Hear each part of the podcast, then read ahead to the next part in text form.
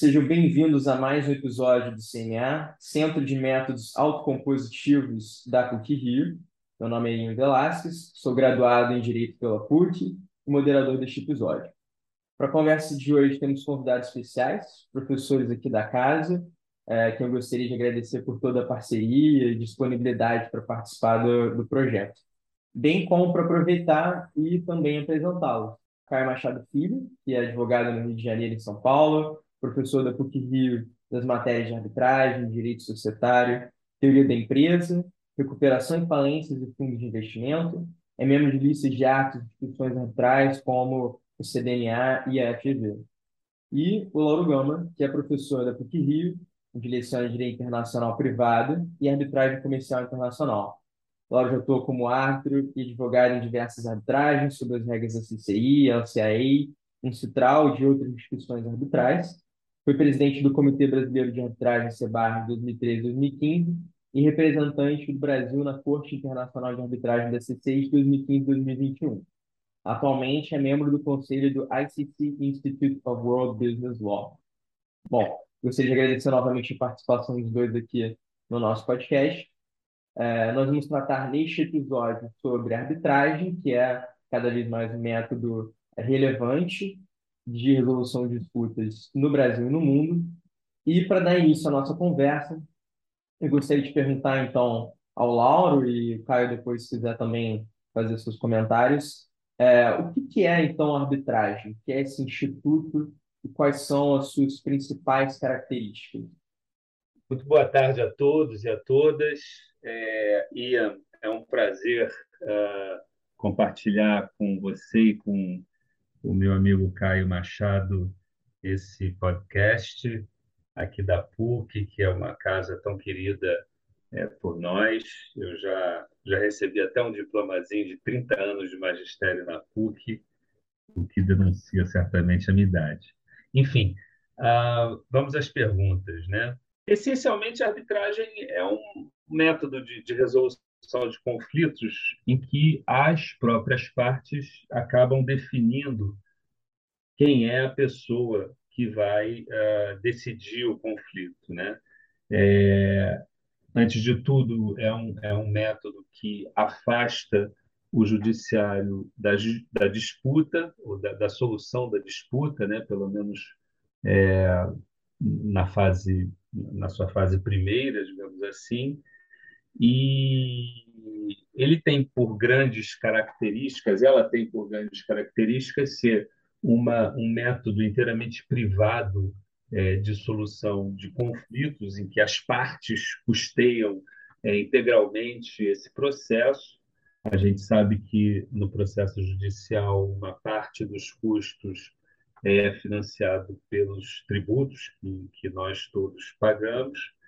É um processo mais flexível do que o processo judicial, em regra, e se caracteriza também pela privacidade, confidencialidade é, dos seus atos. Além disso, eu acho que ele tem uma característica, a arbitragem tem uma característica muito distinta da, da justiça estatal, que é estabelecer uma justiça comutativa, uma justiça para aquele caso concreto, que, via de regra, é uma relação contratual.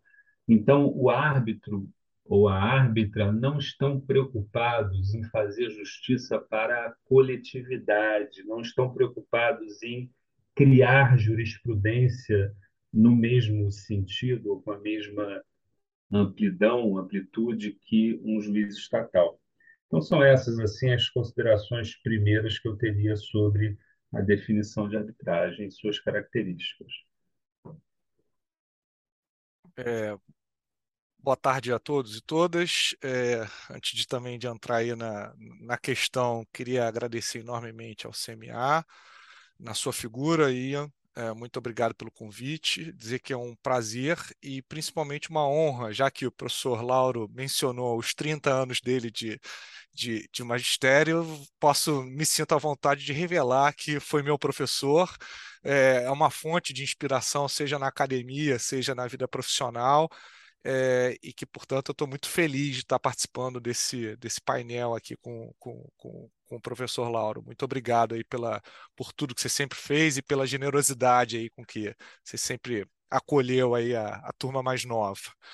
É, dito isso, acho que é, é, na linha com o que o professor Lauro falou, a questão do custo acho que é, é, é muito relevante. aliás, em determinado momento aqui a gente vai falar sobre vantagens e desvantagens, sobre né, alguns aspectos que diferenciam a arbitragem do, do, do, do método do, é, é, de solução de controvérsia via judiciário. É, eu chamaria atenção também na linha da, da, da justiça comutativa, mencionado pelo professor Lauro, a questão, principalmente no âmbito internacional, da neutralidade, né, a ideia de que a arbitragem é, é, traz de neutralidade, uh, e também das questões relacionadas à especialidade, flexibilidade, como o, o professor Lauro falou, e principalmente uh, celeridade, embora ela não seja tão célere assim quanto a própria lei brasileira dá a entender quando estabelece lá o prazo de seis meses para proferir a sentença. Uh, mas ainda assim é uma, é uma super vantagem.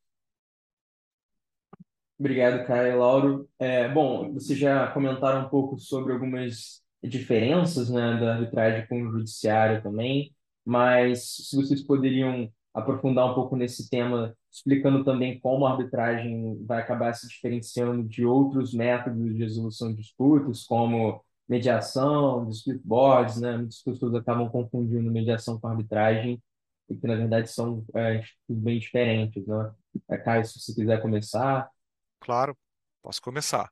Então, é, a arbitragem é, na linha da, da, da, da, definição que nós demos aqui ainda há pouco, de você atribuir, a, das partes atribuírem a um terceiro a solução da controvérsia, ela é o que a gente é, costuma chamar de, de, de, método heterocompositivo de solução de controvérsia. Então, a, ela a, ao lado do judiciário, ao passo que outros métodos como negociação, é, mediação, conciliação, uh, seriam métodos autocompositivos, que, ainda que a depender uh, do método assistidos por um terceiro, o fato é que quando você está tratando de um método autocompositivo, a solução das partes, a solução da controvérsia, perdão, ela, ela advém da, da, da, das próprias partes. Né? Aqui na arbitragem, não. As partes estão atribuindo a um terceiro o poder de solução da controvérsia, como acontece, por exemplo, com o judiciário. É, eu até brinco na graduação da PUC, porque o nome da disciplina na PUC é negociação, mediação e arbitragem. É, e aí eu falo assim, olha, na verdade, a arbitragem ela é irmã do judiciário, ela é prima da negociação e da mediação. Né? É, mas até por uma questão histórica, né? pela visão antiga de método uh, alternativo, hoje em dia a gente já, já trata como adequado e não alternativo de solução de controvérsia, mas até por uma questão histórica, uh, uh, essa disciplina entrou na, na, na, grade curricular da maior parte das faculdades uh, de direito brasileiras, tendo unificando todos esses métodos, mas não são métodos como eu diria, fungíveis entre si. Eles são métodos que têm suas características. Né? A negociação, a mediação e a conciliação uh, é, eles partem dessa ideia de que as partes vão chegar, vão, vão trabalhar em conjunto, inclusive também aí também mencionando as práticas colaborativas, é, elas vão chegar a, a, a, um denominador comum por elas mesmas. Eu, eu se me permite, Ian e Caio, é, acrescer é, é, um ponto, é, é, é isso, assim, queria sublinhar essa, essas características que o, que o Caio já levantou, né? É, o árbitro, tão, tanto quanto o juiz, né, não tem por missão promover a conciliação entre as partes. A sua missão é julgar. Então, ele não está ali para facilitar a comunicação entre as partes, nem nada, ele está ali para ouvi-las e, com base nos argumentos e nas provas que as partes tragam, decidir a causa com ou através de uma sentença que tem o mesmo status, a mesma validade é, de uma de uma sentença de uma sentença judicial. É, eu queria lembrar uma, uma frase, quer dizer, é, é extraída de um texto do Ian Paulson, é, em que ele diz assim: é, a arbitragem não é um método alternativo, a arbitragem internacional, comercial internacional, ela é a única alternativa para litígios internacionais, pois é a única que promove ou que permite essa neutralidade e a flexibilidade, enfim, tudo aquilo que as partes, digamos assim, numa relação internacional buscam de um órgão uh, julgador, não é? E, e, quanto ao dispute board, é, distintamente da mediação e da conciliação, ele é um esquema contratual que permanente ou temporário, né, de resolução de disputas que normalmente é inserido em contratos de, relacionais, em contratos de médio e longo prazo, como contratos de construção, ah, é, contratos de, de, aquisição de empresas, etc., em que pode haver ah, o surgimento de disputas ao longo da execução do contrato. Então, ele é útil porque ah, ah, é, um, é, um, é um método que procura resolver a disputa contemporaneamente ao seu surgimento, de modo que, diversamente da arbitragem ou da solução judicial, não é o advogado ou advogada que posteriormente vai tentar reconstituir os fatos para contá-lo para o árbitro ou para o juiz. Ali, no dispute board, o, a disputa acontece e submete-se a disputa aos uh, às pessoas neutras que terão sido é, escolhidas é, pelas partes. Isso normalmente é, mantém uma relação, digamos assim, consensual entre as partes, né? não litigiosa, não escala o litígio de um lado e de outro representa uma redução substantiva de custos entre elas. É, é interessante esse ponto, né, Lauro, que você está trazendo, porque é, é, o, o, dispute board, é, muitas das vezes, então, é, ele tem essa função de acompanhar a execução do contrato, né? Então, ah, muitas das recomendações acabam, por, por tudo isso que você falou, por ajudar na prevenção, inclusive, de um litígio. Né? Então, assim, é, é, é um aspecto bem interessante, né? Assim, eu estava até dando uma olhada, os primeiros dispute boards eles surgem nos Estados Unidos na década de 70, né, em contratos é, é, relevantes de obras de engenharia, assim, né, é, e, e, justamente com essa, com essa característica do acompanhamento da execução do contrato, porque isso acaba prevenindo ou solucionando os conflitos de uma maneira talvez até menos litigiosa aí na linha do que o, do que o Lauro falou. Exatamente, cara. Bom, vocês comentaram é, também sobre o árbitro, né? O árbitro que, enfim, a arbitragem seria prima do, do judiciário, é, irmã do judiciário, na verdade, os árbitros que ter, teriam uma certa função parecida com o juiz, né? É, quem seria, então, quem poderia ser um árbitro, né? Como é que funciona tudo isso? Quais são os requisitos e quais são também esses deveres ah, do árbitro, né? Se, enfim, se o Lauro quiser começar. Bom, é, é, o árbitro e o juiz eles exercem funções muito similares, né? Mas, diferentemente do, do juiz, o árbitro é um terceiro que é escolhido pelas partes ou pela parte, né? Ou por uma das partes e, e, e dela tem a sua confiança.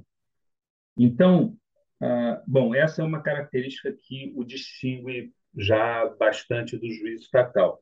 Uma outra característica é a temporária, é a transitoriedade dessa, dessa função. O árbitro somente se investe da função de julgar enquanto durar a arbitragem. Finda a arbitragem, o árbitro perde essa qualidade, é a chamada doutrina do functus officio, e, portanto, ele é um ser transitório, né? diferentemente do juiz uh, estatal.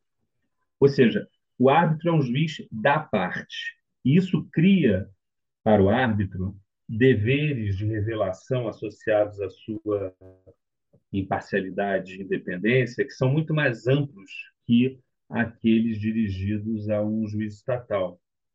É, se de um lado o juiz estatal é imunizado por meio da sua investidura num cargo público, por meio de concurso e das garantias que lhe são conferidas, como a inamovibilidade, a irredutibilidade de salários, a estabilidade, etc., a imuniza imunização do árbitro vem dessas revelações e da satisfação plena das partes, da que nomeou e também da parte contrária, com as declarações sobre a sua imparcialidade e independência. São declarações, são, enfim, essa independência e imparcialidade o árbitro deve manter desde o início até o final da, da sua missão. É, é, é muito bacana é, essa questão da transitoriedade trazida é, pelo Lauro, porque é, eu também costumo brincar para poder explicar de uma maneira é, mais fácil para a graduação, né, que o juiz ele é juiz, né? O árbitro ele está árbitro, né? É, e essa acho que é uma, é, a, na minha opinião, é uma, é uma das maiores vantagens do, da arbitragem em relação ao judiciário. Ah, porque você, ah, o requisito da lei, só também para deixar claro, né, é só que o árbitro seja uma pessoa capaz e que tenha confiança das partes. Né? Isso está lá estabelecido no, no, nosso artigo 13, caput da, da, da Lei de Arbitragem Brasileira. É, então, é, uma vez atendido esse requisito, o árbitro pode ser um advogado, ele pode ser um contador. É, eu estava eu estava vendo os comentários à, à lei de arbitragem do, um, um, um, livro muito bom do Gustavo Schmidt, que ele diz: olha, pode ser um TikToker, pode ser um YouTuber.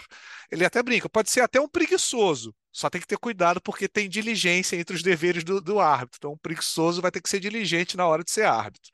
É, mas, é, é, mas o bacana é isso, que pode ser qualquer um.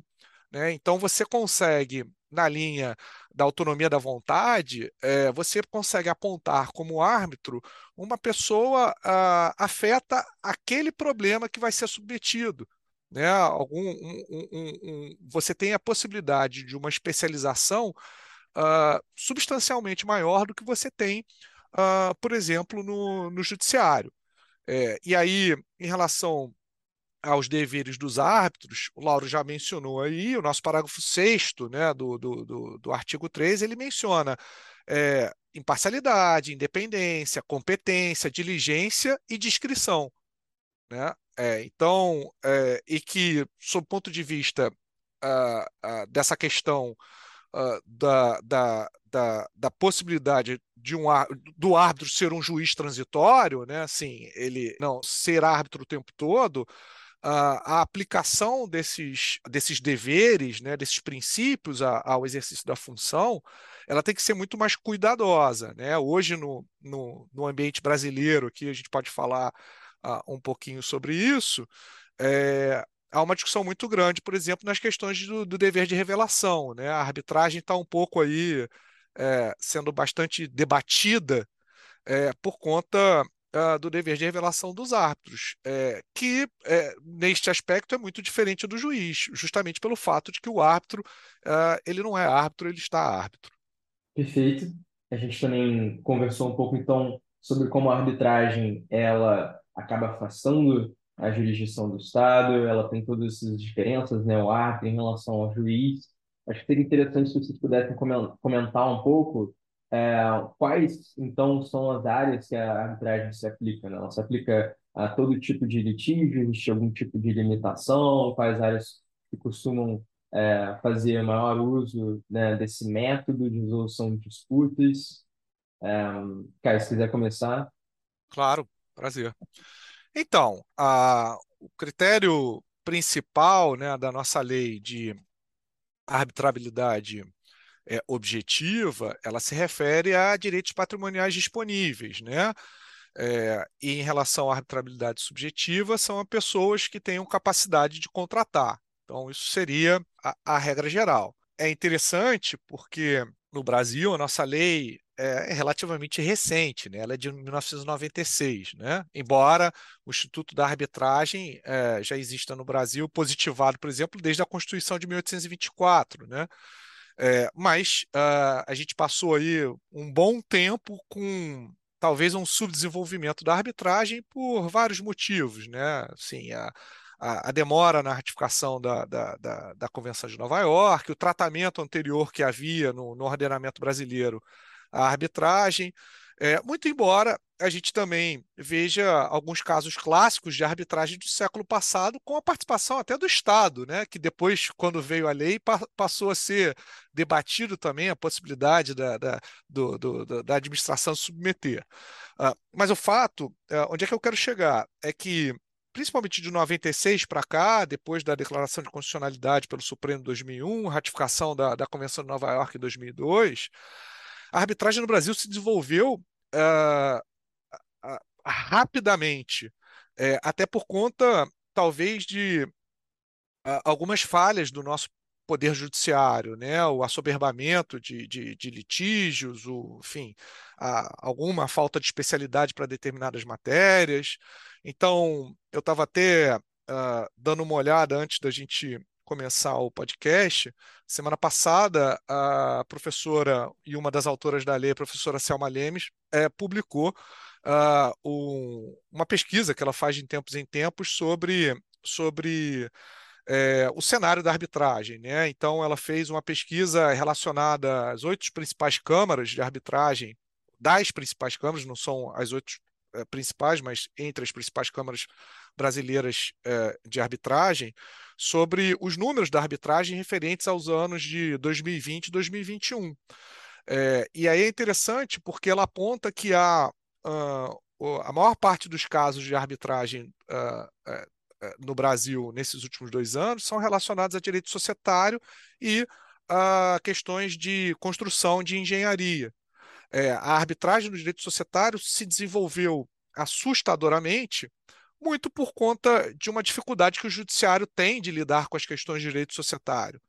É, tanto é que agora é, passou-se a discutir as dificuldades da arbitragem no direito societário, porque foi, acabou sendo tão utilizada que chegou um momento que os problemas surgiram.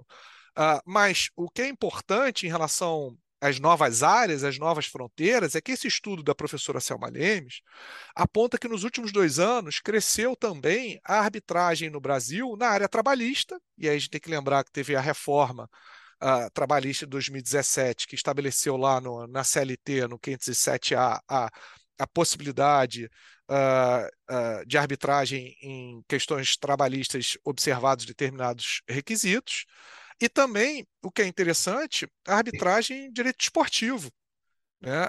É, cresceu também muito nos últimos dois anos, é, em função, inclusive, é, de um acordo de uma das câmaras é, mais tradicionais aí, é, é, nossa, para arbitrar questões relacionadas à Confederação Brasileira de Futebol e ao Comitê Olímpico Brasileiro.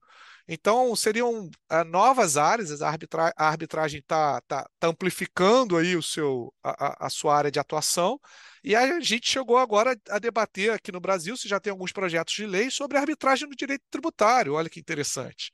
Né? Inspirado também em outros lugares, como por exemplo que já existe em Portugal, mas o que só mostra que a área de atuação da arbitragem só tende a, a aumentar. Eu queria trazer esse problema de uma perspectiva distinta da que o professor Caio acabou de mencionar, que é a dos domínios onde a arbitragem não se aplica tradicionalmente, né? Então, é, litígios em que as partes não têm a liberdade de dispor sobre os direitos em disputa. Então, tradicionalmente, ah, direitos de família direitos de guarda, direitos de paternidade, etc. e tal, uh, onde a mediação, aí no caso, pode exercer um papel muito relevante, uh, direito das sucessões, direito penal e também nos direitos em que há uma, ou nas relações em que há uma preocupação do, do Estado, do, da legislação em proteger uma parte que seja mais fraca em relação à outra, como tipicamente acontece nas relações de consumo. Aqui no Brasil, é praticamente proibida a, a arbitragem em matéria de consumo, ao contrário do que ocorre nos Estados Unidos, onde é amplamente adotada, na Espanha também ela é adotada, e até pouco tempo, o professor Caio acabou de, de anotar, a arbitragem em matéria trabalhista também era resistida aqui no Brasil. A partir da reforma, ela começa, então, a ser utilizada. Em matéria de uh, participação do Estado na arbitragem, uh, já há uns 5, 10 anos, digamos assim, essa participação vem sendo crescente. Hoje ela é muito expressiva em, em contratos de concessão, de parceria público-privadas, etc. E a tendência é que essa, essa participação do Estado continue a ser expressiva. É possível que, em algum momento, aqui no Brasil, como o professor Caio acabou de apontar, se aprove algum, em alguma medida a participação uh, ou a criação de arbitragem tributária, né, que já é regulada no direito português e que, eventualmente, poderia servir aqui no, no Brasil para discutir aquelas questões que hoje são discutidas, por exemplo, no Conselho de Contribuintes, né? é, entre o contribuinte e o Estado. Mas é ainda um assunto em andamento. Perfeito. Vou passar então agora é, para as principais vantagens e desvantagens do Instituto, né? Eu acho que pode ser um tema interessante aqui da gente discutir. É, Cara, então, se quiser é, começar Claro. falando um pouco sobre as vantagens, vantagens, enfim, toda essa, essa conversa em relação à arbitragem.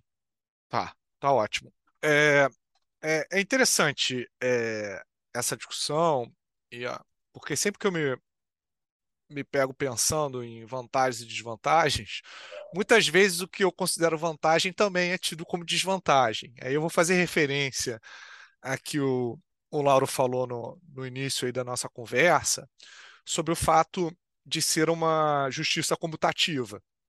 É, é exatamente isso. Ela é algo que é feito uh, por vontade das partes para as partes, né?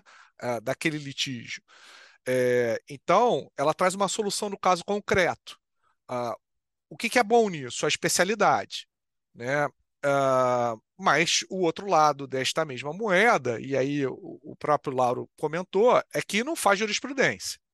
É, então, uh, uh, cada tribunal é um tribunal, né? Ele não, não, não, você não tem aí uma, uma formação de, de, de, de um conhecimento agregado de um, uh, de um tribunal judiciário, muito embora você possa ter, sim, como já se incluiu em alguns regulamentos, a divulgação dos trechos mais relevantes de, de sentença arbitral para que fique claro, em alguma medida, como uh, determinado assunto tem sido visto, o que não é garantia nenhuma, até porque, como eu falei ainda há pouco, tri cada tribunal é um tribunal. É, vejo a especialidade como uma grande vantagem. É, a questão da celeridade também é uma vantagem, e aí só também uh, aproveitar e, e fazer o gancho ao, ao, ao, estudo da professora Selma Lemes, uh, em que ela, ela apontou que o tempo médio uh, das arbitragens nesses últimos dois anos é algo muito próximo de, de dois anos, de 24 meses. É, é, e isso é interessante é, ainda mais considerando que, na maior parte das vezes, se não quase a totalidade das vezes, uh, não haverá recurso da sentença arbitral. Né? Sim, é, é, ela é decisão final e recorrível, fora as hipóteses de ataque previstas na lei, mas, enfim, que são, uh, uh, não atingem o mérito. Né? É, então, isso também é uma outra vantagem se comparado, por exemplo, ao, ao judiciário, principalmente aqui no Brasil. Uh, em relação uh, a desvantagens, uh, além do que eu já citei, da falta de jurisprudência, talvez a questão há um desembolso maior, isso é um fato, né, do que em relação ao judiciário, até porque uh, o judiciário brasileiro, é, em determinada medida, ele pode ser barato, até porque ele é custeado pela sociedade como um todo, ao passo que a arbitragem ele é custeado pelas partes. Uh, mas se você considerar também o efeito, as externalidades negativas da demora da decisão judicial, isso talvez uh, se compense com, com um desembolso maior na arbitragem. Então, acho que seriam esses os principais pontos que eu destacaria. É, se eu puder complementar, eu acredito que uma das principais vantagens da arbitragem seja essa previsibilidade em relação ao tempo. Você sabe que é um processo que vai terminar. Quando você entra numa briga judicial, é difícil prever uh, o término dela, em razão, enfim, das deficiências do judiciário brasileiro e também do sistema recursal que lhe é próprio. Na arbitragem, como as partes pactuam em, em 99,9% dos casos, é uma, uma, uma, uma solução em única instância, sem recurso, então essa arbitragem, como a própria próprio estudo da professora Selma revela, vai durar, ainda que seja muito complexa, 24 meses, eh, dois anos e meio, que seja. Outra vantagem que eu vejo também é uma melhor qualidade, ou maior qualidade do julgamento, do resultado da sentença, em regra, é, não porque o, o, árbitro seja melhor do que o juiz, é porque o árbitro se dedica àquele processo durante dois anos, e serão três árbitros escolhidos pelas partes em razão da sua experiência, da sua formação, enfim, da sua especialidade, que se debruçam sobre aquele processo e ouvem as testemunhas e colhem as provas, etc. Então, quer dizer, não há, como ocorre muitas vezes no judiciário, né, aquela, aquela, aquele câmbio de juízes num mesmo processo, porque o juiz mudou de vara, foi promovido, etc. E tal. Então, existe uma chance que é muito maior no processo arbitral de os árbitros conhecerem melhor e mais profundamente o caso e, por conseguinte, poderem proferir um julgamento de maior qualidade técnica. E, por fim, uma, uma outra vantagem que eu considero é, bastante relevante da arbitragem é que as partes têm um maior controle sobre o processo. Elas podem moldá-lo é, de acordo com as suas necessidades, suas conveniências, etc.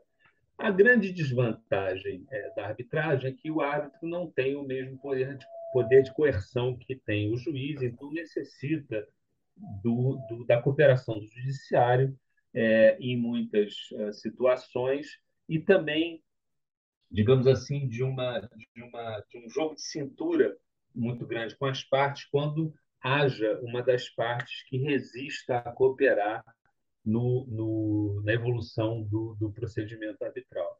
Então, essa, eu diria assim, é a, a, desvantagem que eu vejo. Né? Agora, se você é parte num processo arbitral, você certamente verá, se você perdeu um processo arbitral, você dirá que a maior desvantagem é não ter um, um, sistema recursal. Mas, enfim, a parte optou por isso quando firmou a cláusula arbitral e tem que assumir, digamos assim, as suas escolhas. Perfeito. É, bom, então, é, endereçando aqui para o final né, das minhas perguntas, eu gostaria de saber como é, vocês, né, Laura e Caio, pensam o futuro da arbitragem no país. É, Laura, se, se quiser começar. Olha, eu falaria assim, não só no país, como uh, no mundo, porque a arbitragem, é, diferentemente do, do, da solução judicial, ela é muito informada pelo que ocorre no mundo inteiro.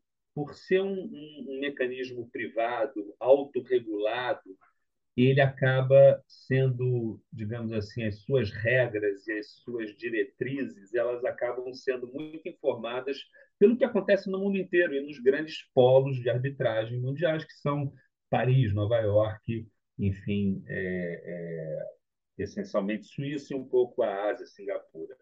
Mas é, as tendências, né, eu, diria que são três. Né? A primeira é, é de, de, maior diversidade, é, seja de gênero, em, em termos de, de, árbitros e árbitras, é, seja também geográfica, né? Quer dizer, se, se nos anos 80 caracteristicamente a arbitragem era praticada por professores europeus ou norte-americanos e homens, né, já, já mais idosos, hoje há uma, uma diversidade muito maior de, de, de, de mulheres, enfim, de gente que venha da África, da Ásia, da América Latina, participando como árbitros de arbitragem.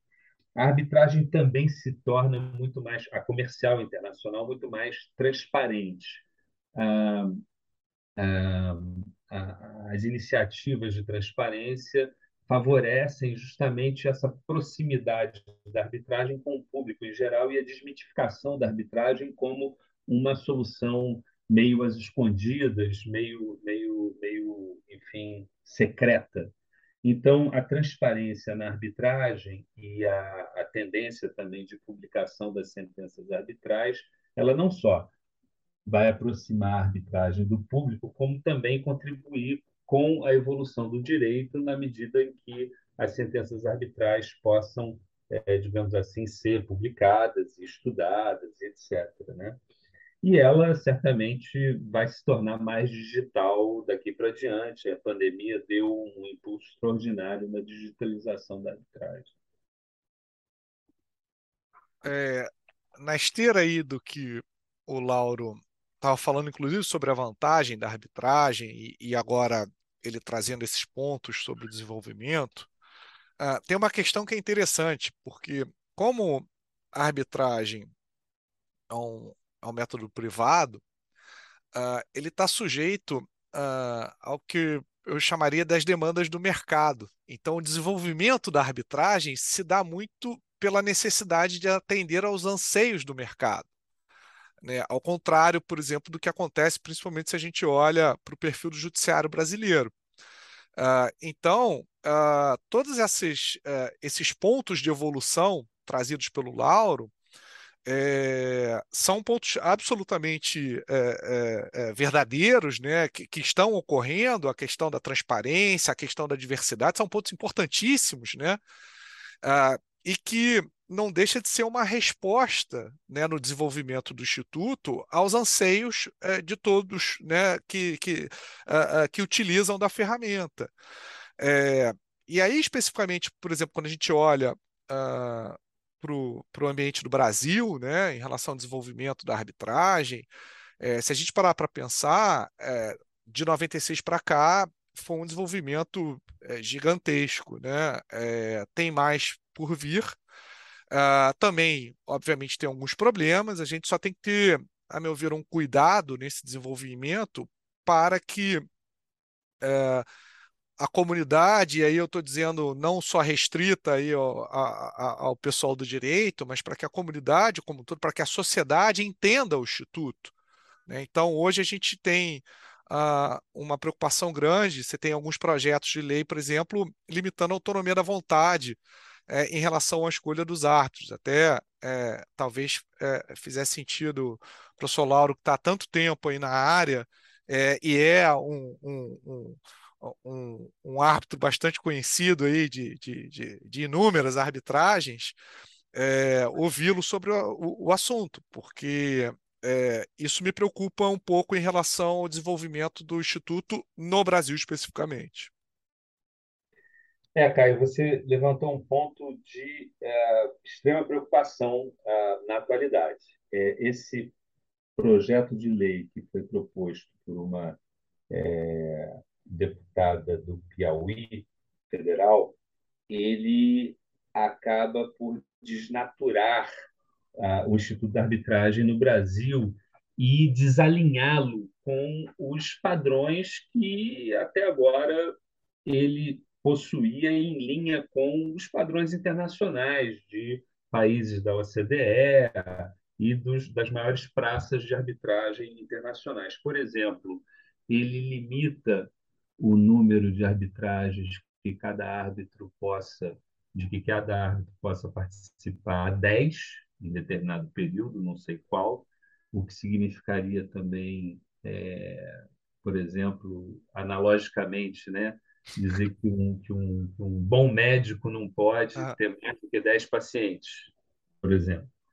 É, também limita a possibilidade de dois árbitros uh, uh, julgarem em outro tribunal arbitral que não uh, aquele que participam concomitantemente, e também estabelece um, um estándar amplíssimo de uh, dever de revelação, que é o da mínima dúvida razoável ou algo parecido, que abre uma porta enorme e permanente à anulação de qualquer sentença arbitral.